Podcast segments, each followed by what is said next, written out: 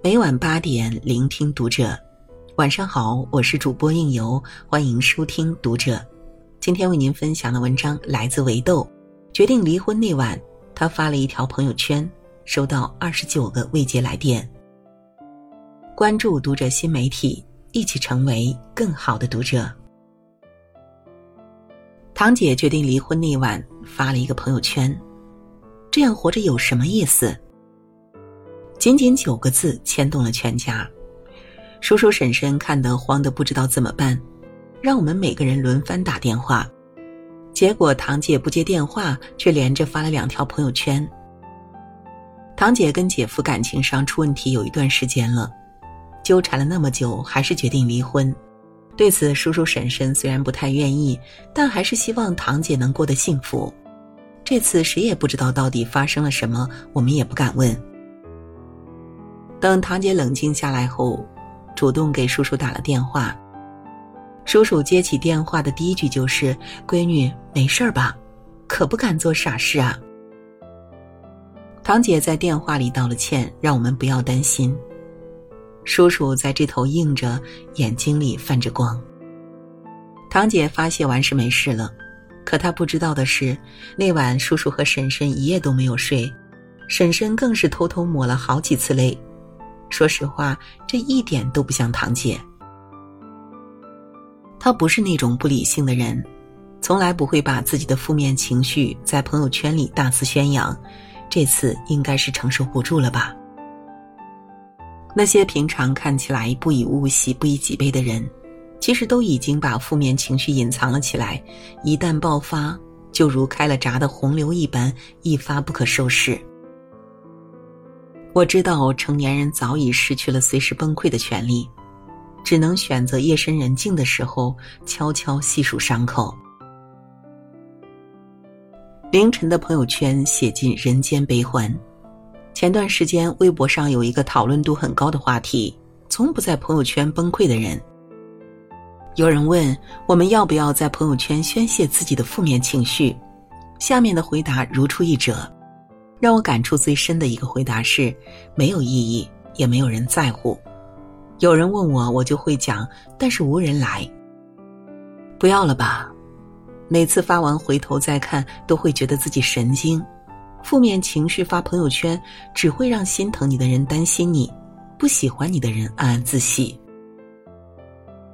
这是我长大之后才明白的道理。你的悲欢只对关心你的人有用，对其他不相干的人来说都是矫情。无论你是深思熟虑写下的话，还是不经意间发的动态，只有对亲人来说才是阅读理解。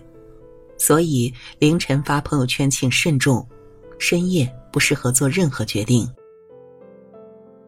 朋友曾说，想真正了解一个人，就去看他凌晨的朋友圈。凌晨的朋友圈分享的歌曲，发的一些丧丧的话，吐槽着不顺利的工作，这都是一个人真正想表达的情绪。因为这个时候没有人会关注，悲伤难过只有自己可见。我朋友圈里一个出版社的朋友，虽然才三十多岁，他已经称自己为中年男人。有次我加班晚。回去的路上刷朋友圈，看他发了一条：“苦难没有尽头，就在苦难里行走。饭吃不下，就多抽几根烟，过过烟瘾吧。”配图是一张烟头填满了烟灰缸的图片。等第二天再去看时，他已经删掉了。凌晨的朋友圈存活时间很短，纯属发泄，写完就删。不想被别人看穿自己的脆弱，也怕别人看到过度揣摩。大家都是成年人了，都有自己不为人知的难处，可成年人还有一丝倔强，宁愿自己承受，也不愿让大家看见。青年作家刘同曾这样描述凌晨朋友圈的状态：总在这时，朋友圈的朋友便逐一晾晒心事，许是月光凉薄，无害无伤。一夜清冷后，转日又能笑脸迎人。我最爱这样的朋友，操着脏话对抗现实，扭脸自嘲生的贫贱，还有一颗愿意服软的心，在某个时刻探出头来透口气。所以夜晚成了最好的保护色。白天言不由衷，晚上泣不成声；白天不露声色，深夜招摇过市。成年人有很多不容易，崩溃还得挑时间。深夜里的决定，伤敌一千，自损八百。昨天看到一个新闻，锦州市一个女孩在凌晨一点十一分在朋友圈发了“再见”两个字。朋友圈里的网友觉得不对劲，便问她和谁再见，她回答是全世界。网友果断报警，殊不知这时候女孩已经吞噬了大量的安眠药。万般庆幸，通过民警不断努力的找寻，终于找到了女孩的所在位置。女孩父亲打开房门后，女孩已经昏迷，旁边有空着了的安眠药盒子。医生说，如果再晚一会儿，性命可能就难以挽回了。女孩父亲不相信自己的女儿会自杀，可谁也不知道这个女孩到底经历了什么，竟然如此的决绝。是感情上不顺利，是工作上不顺心，还是自己为难自己，跟自己过不去？值得深思的是，一个平常的夜晚，唐突而来的决定。可能会搭上自己的一生。曾经看过一句话：“十点是个分水岭，十点之后，人的心态会随着夜晚发生改变，吸收了月光的能量，会产生较多的负能量和消极因素。因为深夜里的感性往往大于理性，会自动放大孤单和脆弱，容易做出冲动的决定。”电影《我不是药神》里有这样一个情节。吕受益看着摇床里熟睡的孩子，对程勇说：“我刚查出病的时候，他妈已经怀他五个月了。那个时候啊，天天想死。结果他一出生，我第一眼看到他就不想死了。庆幸有的决定我们没有急着去完成，从那个夜晚挺了过来，没有让遗憾得逞。但不是所有的人都那么幸运。”后台曾有读者留言，有一次和家里赌气，夜里决定离家出走，手机换了号码，两年没联系过家人。山穷水尽回到家时，奶奶没了。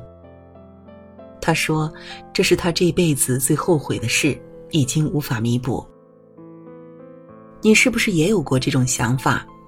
每次在深夜做的决定，第二天就觉得自己是神经病。决定拉黑一个人，决定辞职，决定离婚。重大决定的念头好像都是在深夜疯狂滋长，而带给我们的后果也多半是违心的。村上春树曾说：“假如遇上烦心事儿，就盖好被子呼呼大睡。”不管怎么说，这都是最好的对策。毕淑敏也在《女心理师》里写道。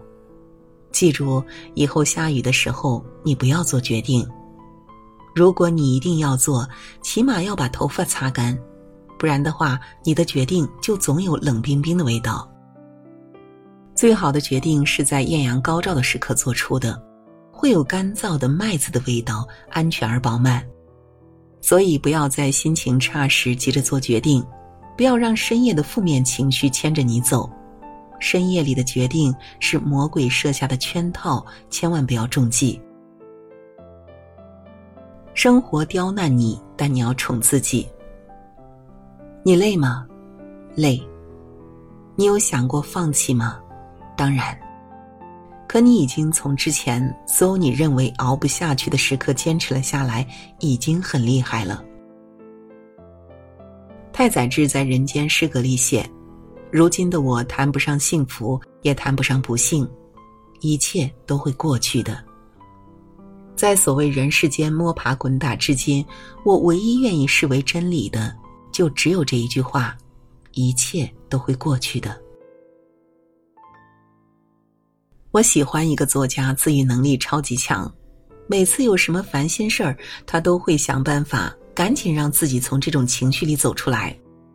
去吃一顿好吃的，买一束新鲜的花，或者下单一样自己心仪已久的东西。总之，他在宠爱自己这件事儿上绝对上心。有段时间，他工作上不太顺心，感情上又出现了问题，但他还是整天勉强自己笑脸迎人，假装开心。有天朋友问他：“没事儿吧？”他逞强说：“没事儿，没事儿。”朋友说：“没事儿，说了两遍就不是没事儿了。”他噗的一声笑了：“我呀，最近发现了一家云南菜，离我们这里不远，要不要去呀？”朋友没听他讲完就答应了。你看，生活真相那么多，以至于我们都忽略了最重要的一个：我们都在假装正常。即使内心已经千疮百孔，也依然在咬牙坚持。但还好，我们有宠爱自己的能力，以至于这个世界还不太坏。当生活苦分超标时，不要与自己为敌。要学会给自己的生活加点糖。你不是一个人在难过，大家都苦涩。生活会无理取闹，可你要百折不挠。生活想尽办法刁难你，你也要拼尽全力宠爱自己。喜欢三毛说的一句话：“今日的事情，尽心尽意尽力去做了，无论成绩如何，都应该高高兴兴的上床甜睡。”好好吃饭，好好睡觉才是硬道理。只有撑住了，才会有后来的一切。余生那么长，别提前退场。无论在什么时候，好好爱自己，都是满分答案。愿你有死撑的毅力，也有流泪的权利；愿你有爱人的勇气，也有宠爱自己的能力。苦一点没关系的，大家都在坚定又认真的努力着。偶尔的难过，就当是生活在开玩笑。我们虽然普通，可还扛得过这些小吵小闹。生活固然强大，可还是会手下留情，不会赶尽杀绝。都是第一次做人，不贪心，不占便宜，不求生活宠幸，七分甜就够了。至于剩下的苦难，放马过来吧。好了，文章就为您分享到这里，感谢您的守候与聆听。关注读者新媒体，和我们一起成为更好的读者。我是应由，让我们在下个夜晚再会。